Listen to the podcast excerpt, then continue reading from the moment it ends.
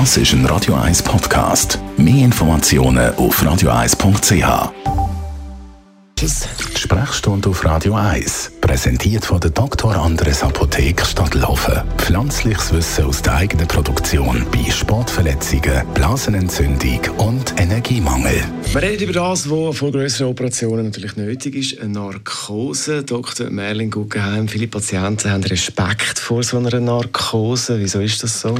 Das war früher nichts sehr Angenehmes, das muss man sagen. Das ist äh, mit Methoden und Mitteln gemacht worden, wo das Einleiten von der Narkose unangenehm äh, haben empfinden lassen. Das ist so. Und auch unter Umständen dann noch ein bisschen nachgegangen sind, dass wir, dass wir länger Nachwirkungen haben. Man muss aber klar sagen, das ist mit der Verbesserung von der Methode, mit der Verbesserung von den Mitteln, die man braucht und mit der Spezialisierung von der Doktor zu Anästhesisten ganz massiv besser geworden.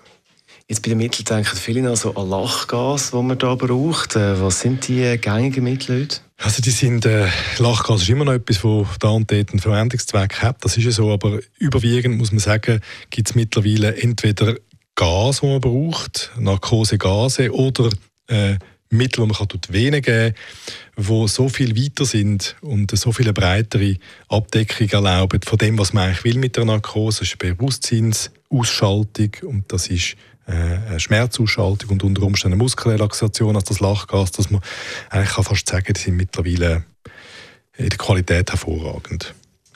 Bei so einer Narkose sind auch Nebenwirkungen ein Thema. Was weiß man da? Die Mittel haben kaum Nebenwirkungen, das ist so, aber es beschreiben viele Patienten oder, oder einige zumindest, dass sie noch ein bisschen Konzentrations- und Aufmerksamkeitsprobleme haben nach einer Narkose. Es ist nicht restlos klar, ob das tatsächlich auf die Narkosemittel zurückzuführen ist oder auf eine sage jetzt, Entzündungsreaktion vom Körper durch das Trauma vom, von der Operation selber. Ähm, man darf sagen, dass das ein seltenes Problem ist und äh, die meisten Leute eigentlich nicht betrifft. Jetzt, man kennt das von so Filmen, so Horrorvorstellungen, dass jemand trotz Narkose dann in der Zeit von der Operation aufwacht. Kommt das wirklich vor der Realität? Theoretisch, wenn der Narkosearzt, der Anästhesist, sagt, die Tiefe von, von der Bewusstseinsausschaltung unterschätzt, dann ist es möglich, dass man aufwacht. Äh, faktisch habe ich das äh, nie erlebt. Das, also das wirklich, das volle Awakening, das habe ich nicht erlebt. Dass der Patient mal ein bisschen oberflächlicher wird, das gibt es. Davon kommt er selber aber nichts mit über und wird sich auch nicht an das erinnern.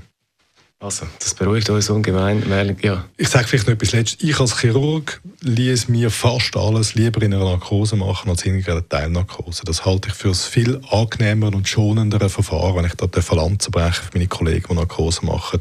Das ist etwas Grossartiges. Zum Merlin Guggenheimer, Radio 1 Arzt, ist das zum Nachlesen. Ihr seht das Podcast bei uns auf radio1.ch.